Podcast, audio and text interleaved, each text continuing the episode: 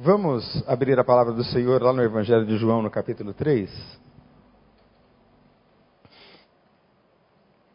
E nós vamos ler a partir do primeiro verso. Essa história que está no Evangelho de João, que é muito conhecida de muitos. Evangelho de João, no capítulo 3, nós vamos ler a partir do primeiro verso.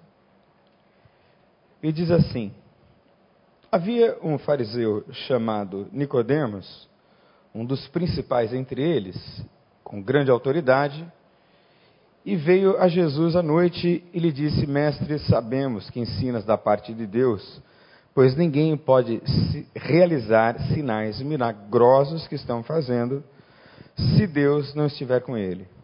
Em resposta, Jesus declarou: Na verdade, eu te digo que ninguém pode ver o reino de Deus se não nascer de novo. Perguntou Nicodemos: Como alguém pode nascer sendo velho?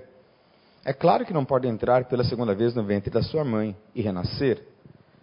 Respondeu Jesus: Digo a verdade, ninguém pode entrar no reino de Deus a, se não nascer da água e do espírito.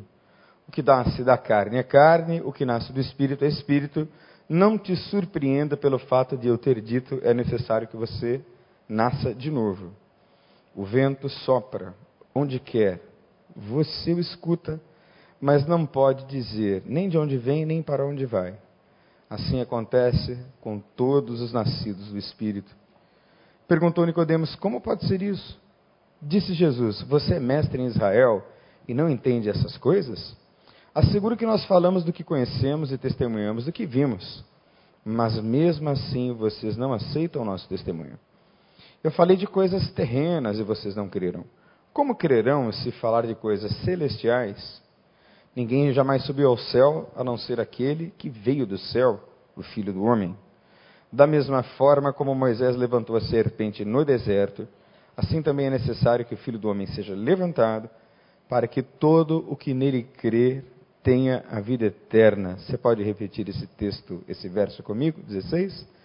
Porque Deus tanto amou o mundo que deu o seu Filho unigênito, para que todo aquele que nele crer não pereça, mas tenha. Pois Deus enviou o seu Filho ao mundo não para condenar o mundo, mas para que este fosse salvo por meio dele.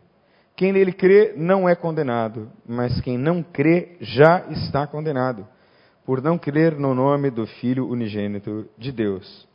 E o julgamento é este: a luz veio ao mundo, mas os homens amaram antes as trevas e não a luz, porque as suas obras eram más.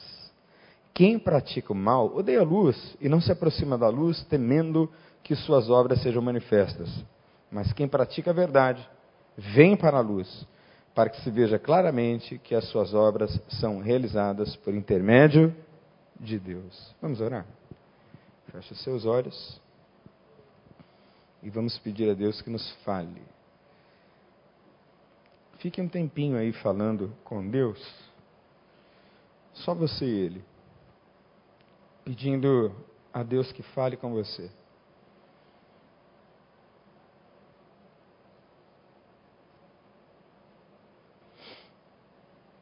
Pai Santo, mais uma vez nós estamos na tua presença e diante da tua palavra, clamando e orando Senhor para que o Senhor nos visite através dela.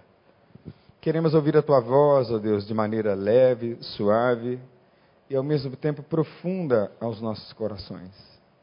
Te pedimos, ó Deus, que o teu Espírito nos conduza a todos na compreensão das Escrituras, a fim de que a fé seja gerada em nossos corações e possamos crer em tempo de fazer entregas profundas hoje, nesta noite, Senhor. Fala e ministra o coração dos teus filhos, é o que nós te pedimos, no nome santo e maravilhoso de Jesus. Amém. O texto fala de um homem chamado Nicodemos, que era um dos principais dos judeus, ou seja, um, gran, um, um homem ah, muito respeitado, muito querido.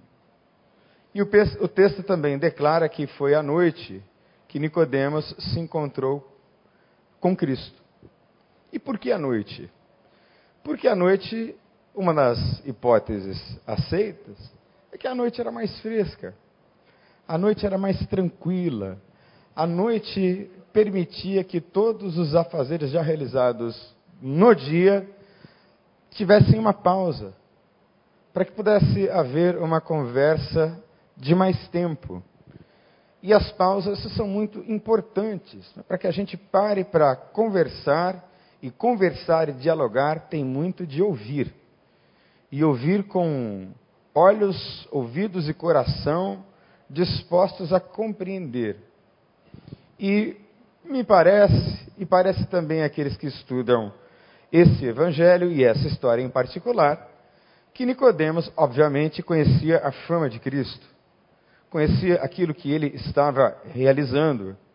E sendo uma pessoa de grande importância, ele mesmo não podia ser confundido como um dos seus discípulos. Ele estava pesquisando, sondando, medindo, calculando, mineirizando, se você preferir. Como fazem os de Minas Gerais. Olhando, perscrutando, e quem sabe planejando um encontro, quem sabe pensando numa aproximação mais íntima. E isso acaba acontecendo. E como bom diplomata, como homem acostumado a lidar com autoridades, correu a fama de Cristo, e a fama dele era a de um grande orador, e a de um homem que realizava milagres, havia poderes sobrenaturais nesse homem. Então, vai Nicodemos com toda a, a reverência diplomática e começa e introduz a conversa com um belíssimo elogio. Nada de errado nisso. Ele diz: Jesus, tu és mestre. Porque ninguém pode fazer o que você faz se Deus não estiver com ele. E apesar de Jesus receber o elogio e de Nicodemos tê-lo elogiado, Jesus vai direto ao ponto. Jesus introduz o assunto de maneira absolutamente frontal e confrontativa. Ele diz assim: meu companheiro, ninguém pode ver o reino de Deus senão nascer de novo. E Nicodemos recebe a pergunta e faz uma rápida reflexão sobre ela, ou sobre essa afirmação, e pergunta a Jesus: Mas como é que pode ser isso? Porque eu já sou velho. Será que agora eu vou voltar ao ventre da minha mãe para nascer de novo? Do que é que o Senhor está falando? E aí Jesus, ao invés de devolver a cortesia, ele é ainda mais confrontativo ele diz assim: Você é mestre em Israel e não sabes essas coisas? Como eu e você precisamos, em certo sentido, e em muitas épocas e ocasiões da vida, de uma boa dose de humilhação. A humilhação, irmãos, muitas vezes é uma benção.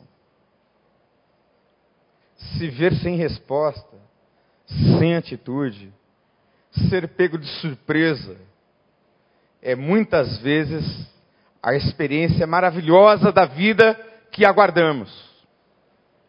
E ele é pego assim de sopetão. Fica sem resposta e sem articulação, sem graça. Não sei se você já se encontrou numa cena na vida desse tipo, em que você fica assim meio desequilibrado, constrangido, confrontado, sem saber o que dizer e responder. Eu penso que Nicodemos sentiu-se exatamente assim. E aí então ele ouve a explicação que vem de Cristo. E Jesus diz a ele que, mais uma vez, quem não nascer da água e do Espírito não pode entrar no reino de Deus. Todos nós conhecemos a oração do Pai Nosso, não é isso? Todos nós recitamos a oração do Pai Nosso. Aprendemos de cor. Seja feita a tua vontade, assim na terra como nos céus. O que é que essa oração do Pai Nosso está propondo? Que na terra é possível viver um tipo de sociedade, um tipo de comunidade em que as coisas são assim, tão plenas e maravilhosas e profundas, de maneira tal que esse caos pode ser pleno, tal como a perfeição está nos céus. E para que isso aconteça, é preciso que eu e você busquemos a vontade de Deus e entremos nesse reino. Esse reino que está em oposição ao reino das trevas. Jesus está falando essencialmente de coisas espirituais que Nicodemos está entendendo em outras categorias. E é normal que seja assim, porque a Bíblia diz que só os espirituais entendem as coisas espirituais. E para entender as coisas espirituais, é preciso nascer de novo. Literalmente, nascer de novo, mesmo sendo já velho. E quando alguém se converte a Jesus e entra de fato para o reino de Deus, tem uma coisa muito simples, rápida e fácil que acontece. A pessoa se batiza. Ela desce as águas.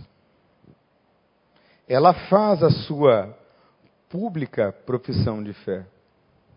E por que ela faz a sua pública profissão de fé? Porque é a ordem de Cristo. Porque está na Bíblia. Porque é mandamento de Deus. Porque já não se tem mais vergonha de dizer e de assumir a fé.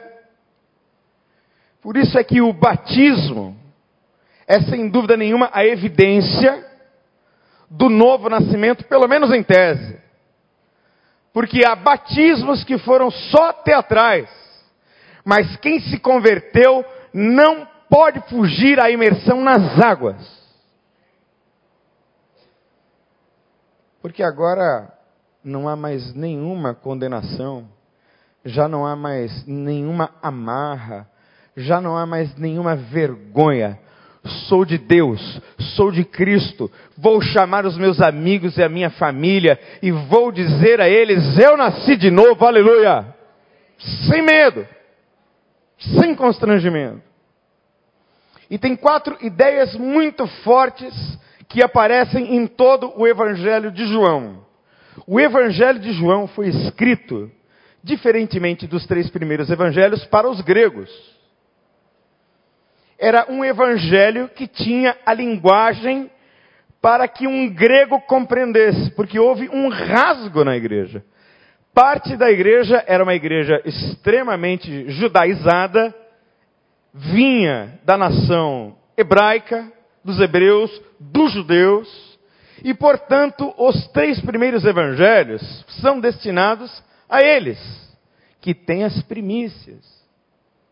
E logo no primeiro capítulo do Evangelho de João, nós lemos que Jesus veio para os que eram seus, mas os seus não receberam. Por isso, João escreve todo este evangelho numa linguagem para os gregos de então e para aqueles que haviam sido imersos na cultura grega. E tinha duas coisas muito especiais nessa cultura que é uma cultura fortemente influenciada pela ideia ou pelas ideias do pensamento grego.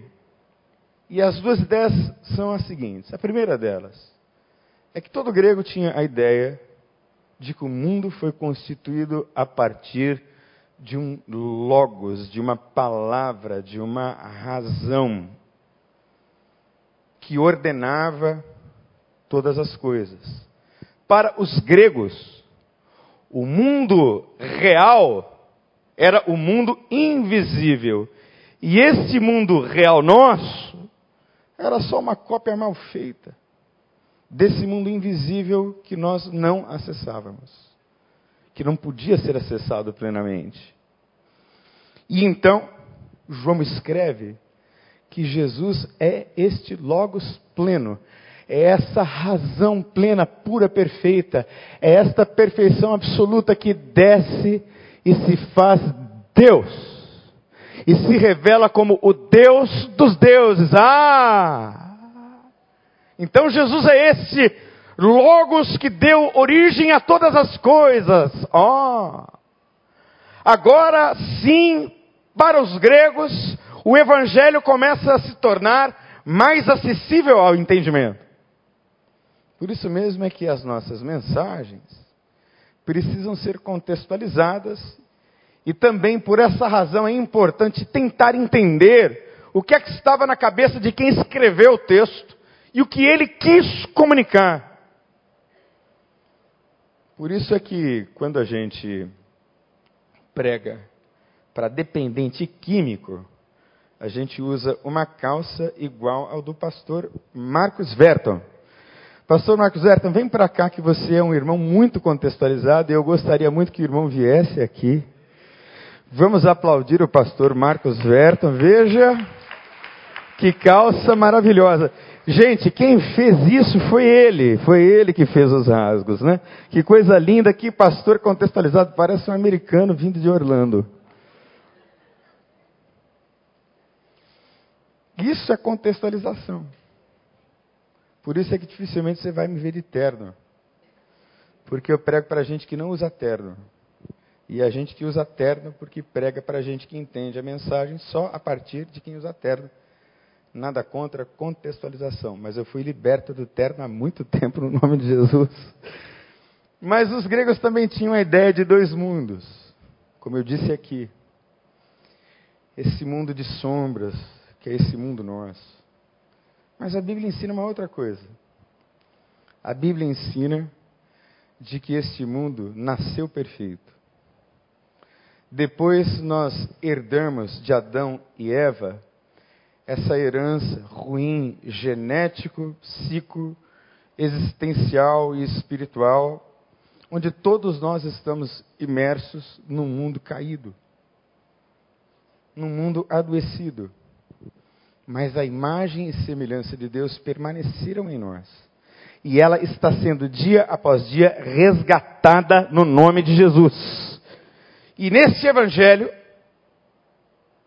que foi escrito para os gregos, e não necessariamente para os judeus, tem quatro ideias muito importantes que são desenvolvidas ao longo de todo o evangelho. A primeira delas é a ideia do renascimento.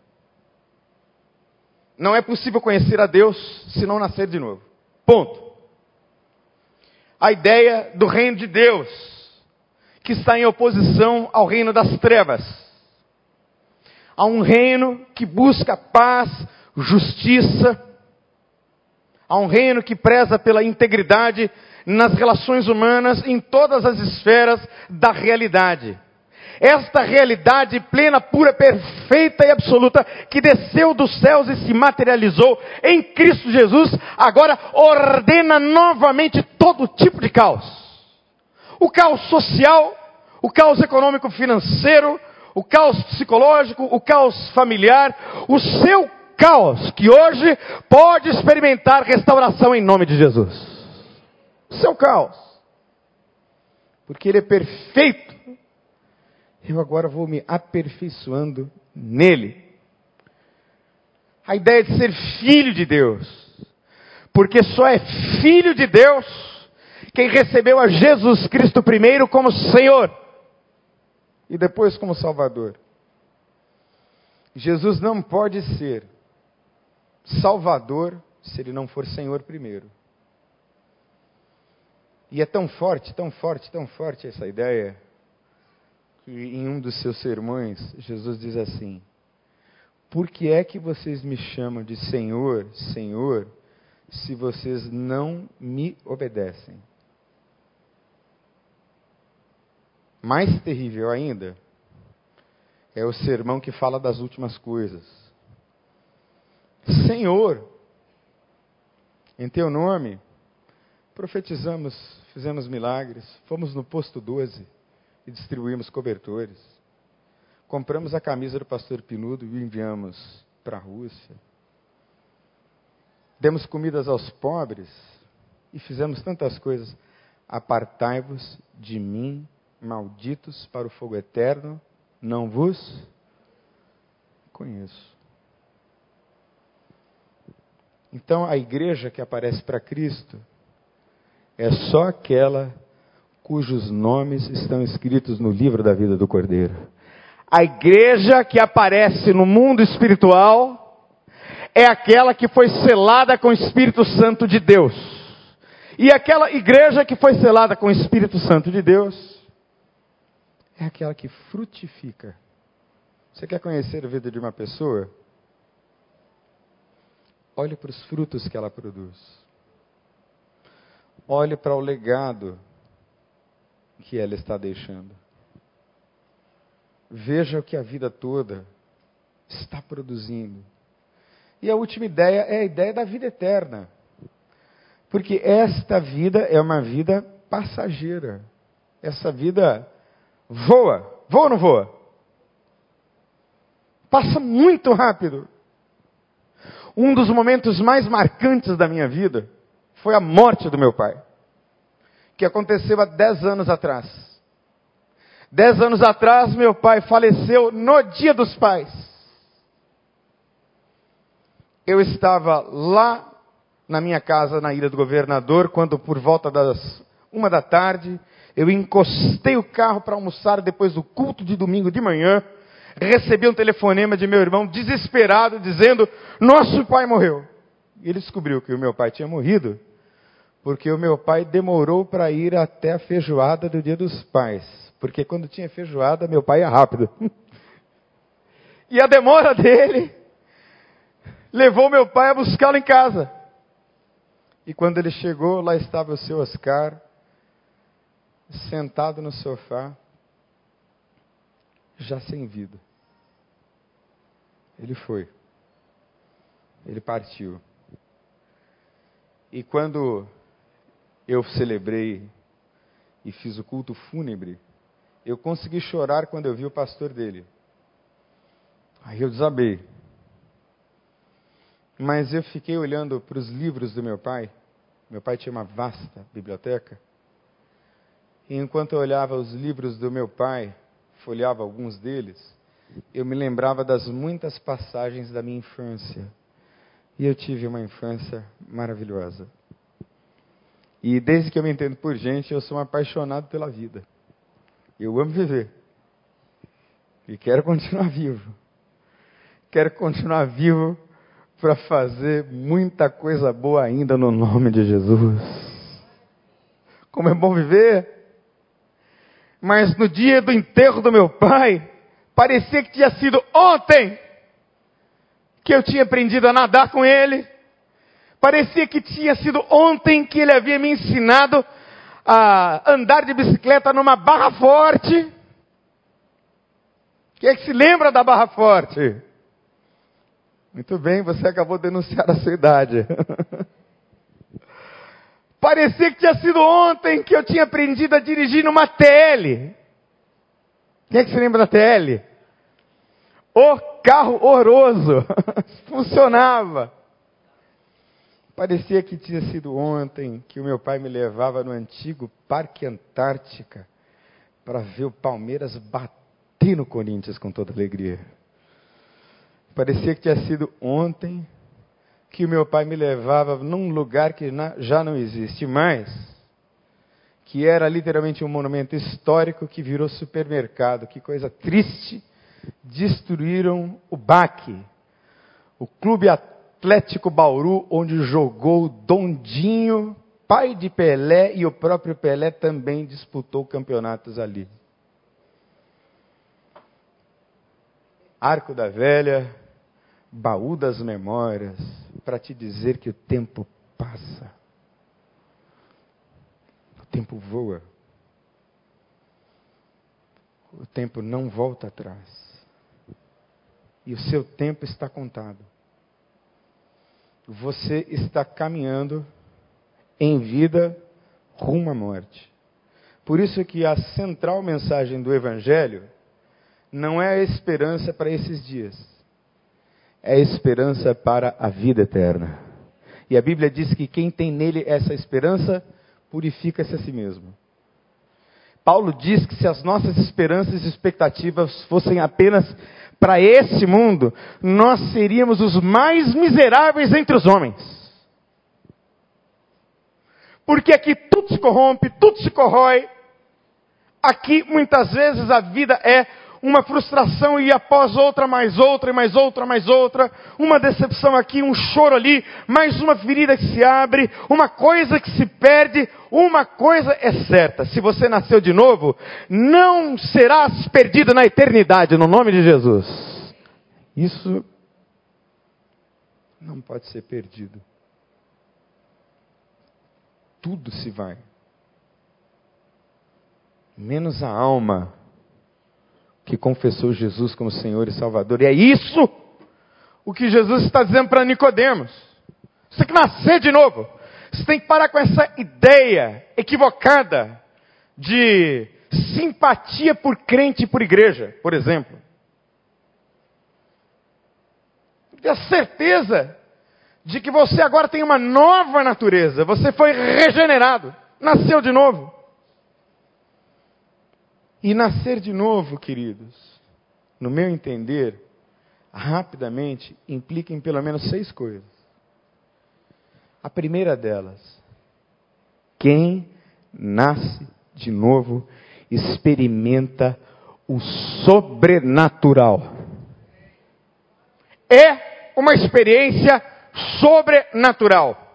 Eu vi uma vez um pensamento muito interessante na boca de um pregador de que muitas vezes a ordem natural das coisas é a ruína, é a derrota, é a tristeza, é a angústia, é o desgaste, é a morte, é o cansaço.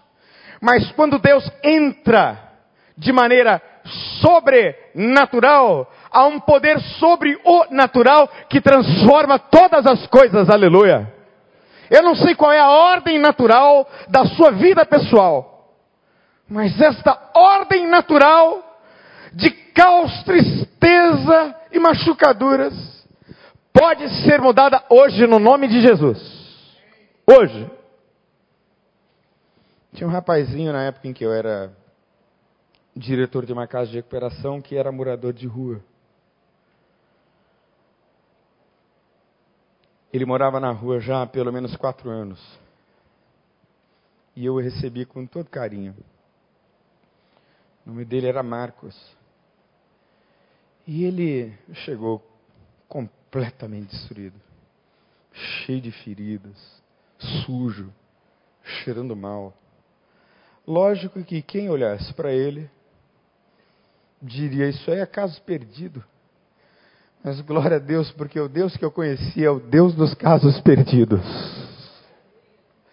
Ele é o Deus que é especialista em ir ao encontro de casos que não têm solução. Esse menino foi ficando. Ele foi ouvindo a palavra e foi ouvindo os nossos conselhos. Foi ficando, foi ficando, foi ficando, batizou-se e saiu. E eu perdi o contato com ele. Mais ou menos três anos depois, eu fui pregar numa igreja grande na Ilha do Governador e eu vi esse rapaz alto, escuro, sorrindo assim para mim enquanto eu pregava, perto de mim, de pé o culto inteiro. E eu olhava para ele, ele olhava para mim, sorria para mim, eu sorria de volta, mas na minha cabeça eu sorria para um desconhecido, porque a imagem que eu tinha dele era daquele morador de rua. Tão gasto e tão machucado. E no final, elegantemente, ele me disse: Pastor, eu sei que o senhor não está lembrando de mim, mas eu sou o Marcos. Eu voltei aqui para a ilha do governador, bati na porta de casa, a minha mulher desconfiada, mas me recebeu. E tem mais ou menos seis meses que eu me casei com ela, e ela também se batizou. Eu soube que o senhor estava aqui e eu vim lhe dar um abraço e vim lhe dizer que estou completamente transformado pelo poder do Evangelho. Isso é experimentar o sobrenatural. E o sobrenatural tem a ver com o impossível. Que é essa transformação profunda de dentro para fora. É essa metanoia. Que vem por arrependimento. Quem não se arrepende dos seus pecados não pode nascer de novo. Deixa eu te dizer uma coisa. Se você ainda não sentiu nojo, não de você, mas dos seus pecados, talvez você não tenha nascido de novo. Talvez a semente da, do novo nascimento, essa semente de Deus, não esteja implantada em você. Porque quem nasceu de novo, não fica racionalizando sobre o pecado. Busca não pecar. É uma santificação assim natural. Você não pode mais viver aquele antigo padrão. Não é possível mais voltar lá. Claro que isso não é uma mágica. Isso não acontece da noite para o dia. Mas quando a natureza é regenerada e transformada, o impossível acontece.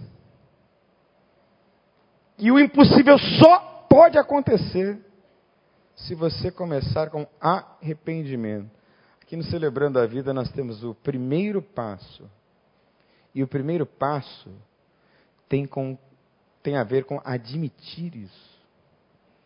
Que você carrega e que é pecaminoso já há muito tempo. E por isso é que não dá certo, por isso é que não vai para frente. Por isso é que não anda. Quem sabe hoje não é o dia, a hora e o momento disso começar a mudar no nome de Jesus. Porque quem nasce de novo também começa de novo. É uma nova criação. É uma nova criatura. É uma nova história. Deus, quando eu olho para trás e faço um voo histórico em quem eu era e em quem eu sou, de fato eu sou um outro. Porque aquele maluco morreu. Completamente. Claro que a boa loucura não é só necessária quanto saudável. Mas uma loucura agora feita por amor a Deus e pelas pessoas. Não as insanidades que geraram doenças. Porque quem nasce de novo nasce para crer. E vai conhecendo a si enquanto conhece a Deus. Isso é novo nascimento. É ser tomado dessa consciência de quem você é. Literalmente, é uma outra pessoa que vai se desenvolvendo. E você com 60, 40, 30, 20, 16, 17, não sei quanto tempo cronológico, recebeu Cristo mesmo na vida como Senhor e Salvador, sua vida começa de novo agora no nome de Jesus. A verdadeira vida começa quando a gente nasce de novo. E aí a gente nasce primeiro para a gente, de novo, mas a gente também nasce para o pai, para a mãe, para a esposa para os filhos, para os amigos. E todo mundo nota. Quem nasce de novo não precisa fazer força para provar que mudou. É auto-evidente. Todo mundo nota. Já viram um novo convertido, mas convertido mesmo. Tem um brilho no rosto que não é esse brilho do meu suor a partir dessas luzes fortes que você está vendo no meu rosto, não. É um brilho da glória de Deus. Quando a pessoa nasce de novo e continua nesse processo maravilhoso de santificação plena, constante, dinâmica, a gente quer ficar perto. Quem nasce de novo, ao invés de repelir pessoas e relacionamentos, atrai pessoas. Porque é gostoso ficar perto de gente que nasceu de novo. Sabe por quê? Porque quem verdadeiramente nasceu de novo transmite agora a essência e a natureza do próprio Cristo. Então, se você tem o Espírito de Jesus, que é a terceira pessoa da Trindade em você, é Cristo que está em você. Então, numa analogia simples, quem está perto de você está perto de Jesus. Por isso é que é gostoso estar perto de quem anda na presença dele. E aí parece que as coisas vão acontecendo assim, ó. Tudo vai se abrindo. Tudo vai tomando rumo de novo. E nascer de novo significa obrigatoriamente, em último lugar, se entregar escapar da condenação. Diz o texto que quem pratica o mal odeia a luz e não se aproxima da luz, temendo que as suas obras sejam manifestas. E quem nele crê não é condenado, mas quem não crê já está condenado por não crer no nome do único Filho de Deus. Você faz muita coisa assim escondida que ninguém pode ver? Faz. Cuidado. Cuidado. Tem coisas ocultas aí que não estão na luz da verdade.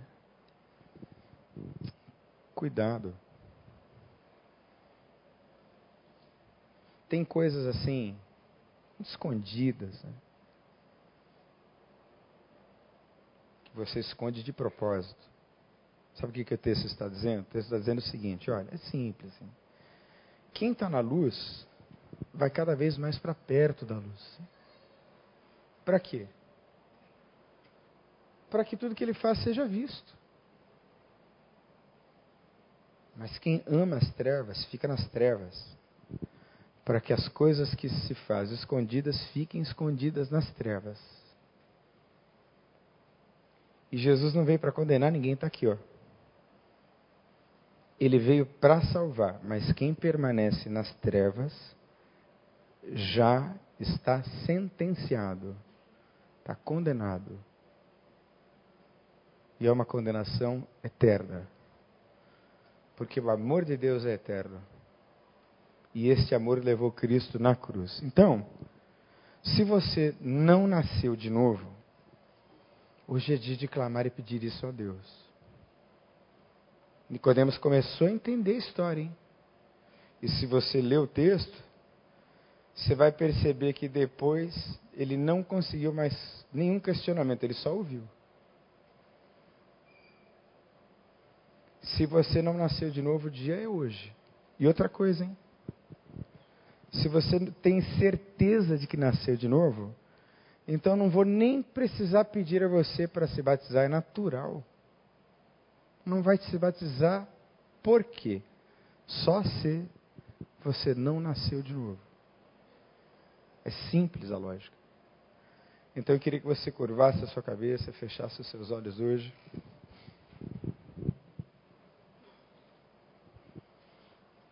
E pensasse comigo nesse ponto de partida, que para muitos é entrega.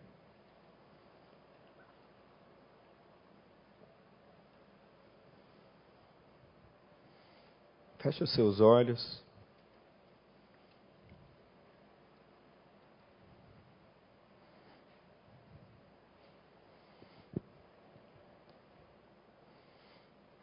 Aqui no nosso celebrando, celebrando a vida nos grupos de passos, nos grupos de partilha, a partir do livro que nós temos.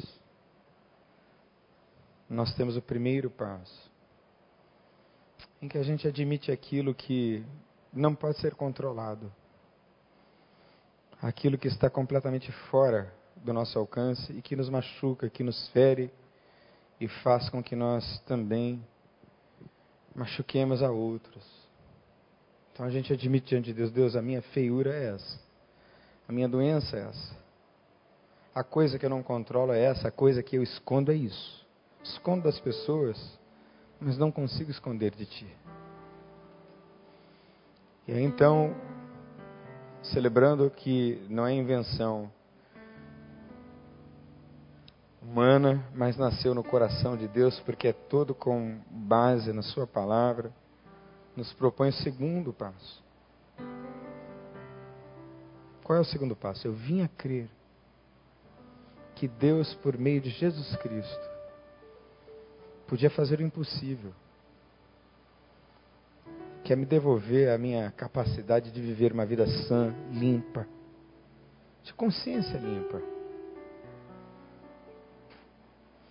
E é tão desesperador olhar para a feiura da vida, para as coisas escondidas, e ser confrontado e chocado, tal como Nicodemos foi, que pode ser que haja até um desespero. Meu Deus, quando é que isso vai ter fim? Por isso mesmo a gente dá o terceiro passo e todos eles estão aqui nessa historinha que eu acabei de ler. Esse terceiro passo fala de uma entrega da vida e da vontade própria aos cuidados de Deus. Então, quem nasce de novo experimenta a paz. Quem nasce de novo é saciado.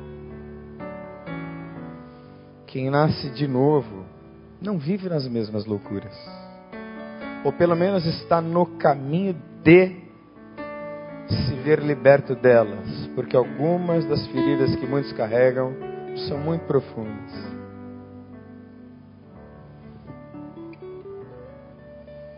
Nicodemos, tem que nascer de novo, porque tem coisas que você não entende, fora da sua capacidade. Você é impotente para sabê-las. Nicodemos, é preciso crer. Crer no quê? Que Deus enviou o seu único filho ao mundo para que todo aquele que nele crê não morra, mas tenha a vida eterna, a um além vida. Um além 70 anos. Nicodemos, tem que entregar porque o vento do Espírito sopra. Você ouve a sua voz, como você está ouvindo hoje. Não sabe direito de onde vem, nem para onde vai. É entrega. E deixa o vento levar. Deixa o vento do Espírito de Deus levar a sua vida. Deixa ele soprar para onde ele quiser. Pare de resistir. Nicodemos, tem que nascer do Espírito sobrenatural. Mas tem que mergulhar nas águas, Nicodemos. Porque é vergonha. É com você que Deus falou, Nicodemos, nessa noite. Então, se Deus ministrou seu coração, eu vou pedir que você faça um gesto assim, bem simples, para nascer de novo. Deus falou com você? Levanta sua mão assim bem alto. Eu vou orar pela sua vida. Deus abençoe. Isso. Deus abençoe. Deus abençoe. Deus abençoe. Deus abençoe. Deus abençoe. Deus abençoe. Glória a Deus. Vamos ficar em pé, gente. Você que não sabe se é para se batizar, talvez tenha Deus falado com você hoje de uma maneira tão clara fica impossível fugir. Então foi com você que Deus falou. Então enquanto a gente estiver adorando, eu vou pedir a você que levantou a sua mão, que você venha aqui à frente. E podem vir aqueles que têm consciência que já nasceram. Mas primeiro precisam agora voltar, talvez alguns estágios anteriores. Refazer a vida e nascer de novo, de novo. Então, se Deus ministrou seu coração, se levantou sua mão, quero que você venha aqui à frente agora, em nome de Jesus. Pode vir.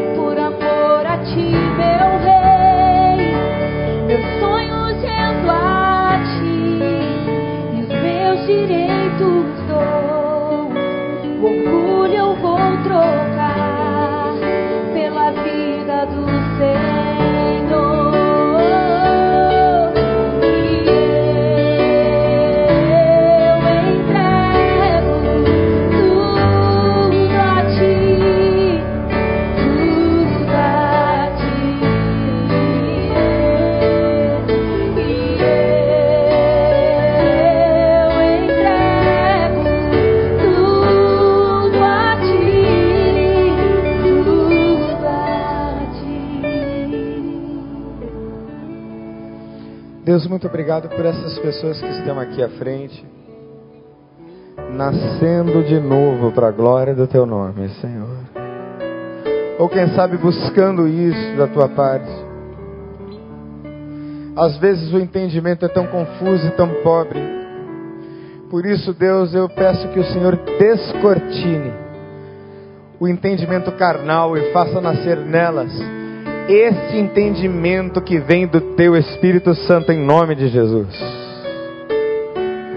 Sela, Senhor Deus, essas pessoas. Batizas no Espírito Santo de Deus. E que elas possam viver esta vida hoje, plena e abundante. E tenham a convicção de que tem o nome escrito no livro da vida do Cordeiro e viverão eternamente. O nome de Jesus. Olhe para mim, você que está aí no seu lugar. Eu vou fazer um segundo apelo bem rápido. E esse meu segundo apelo, rápido, ele vem a partir de uma pergunta. Simples. Você tem certeza? Se você morrer hoje, hoje, você vai estar lá nos braços do Pai? Essa certeza. Seu nome está lá escrito nesse livro da vida. Você é filho de Deus. Tem. Se você não tem, hoje é dia de ter essa certeza absoluta. Então a gente vai cantar mais uma vez. E você vai poder vir. Se você quer ter essa certeza hoje. Em nome de Jesus, sai do seu lugar e venha. é com você que Deus está falando. Vem cá.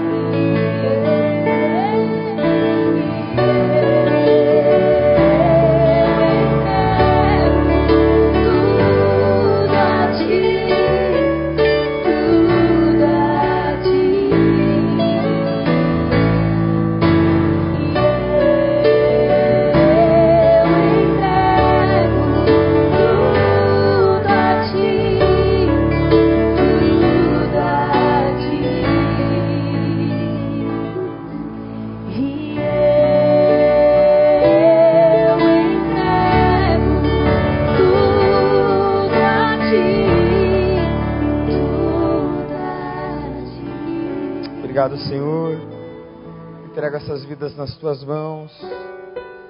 E todos os dias que temos para viver ainda, Senhor, sejam vividos na tua presença para a tua glória, em nome de Jesus. Você pode aplaudir ao Senhor por essas pessoas?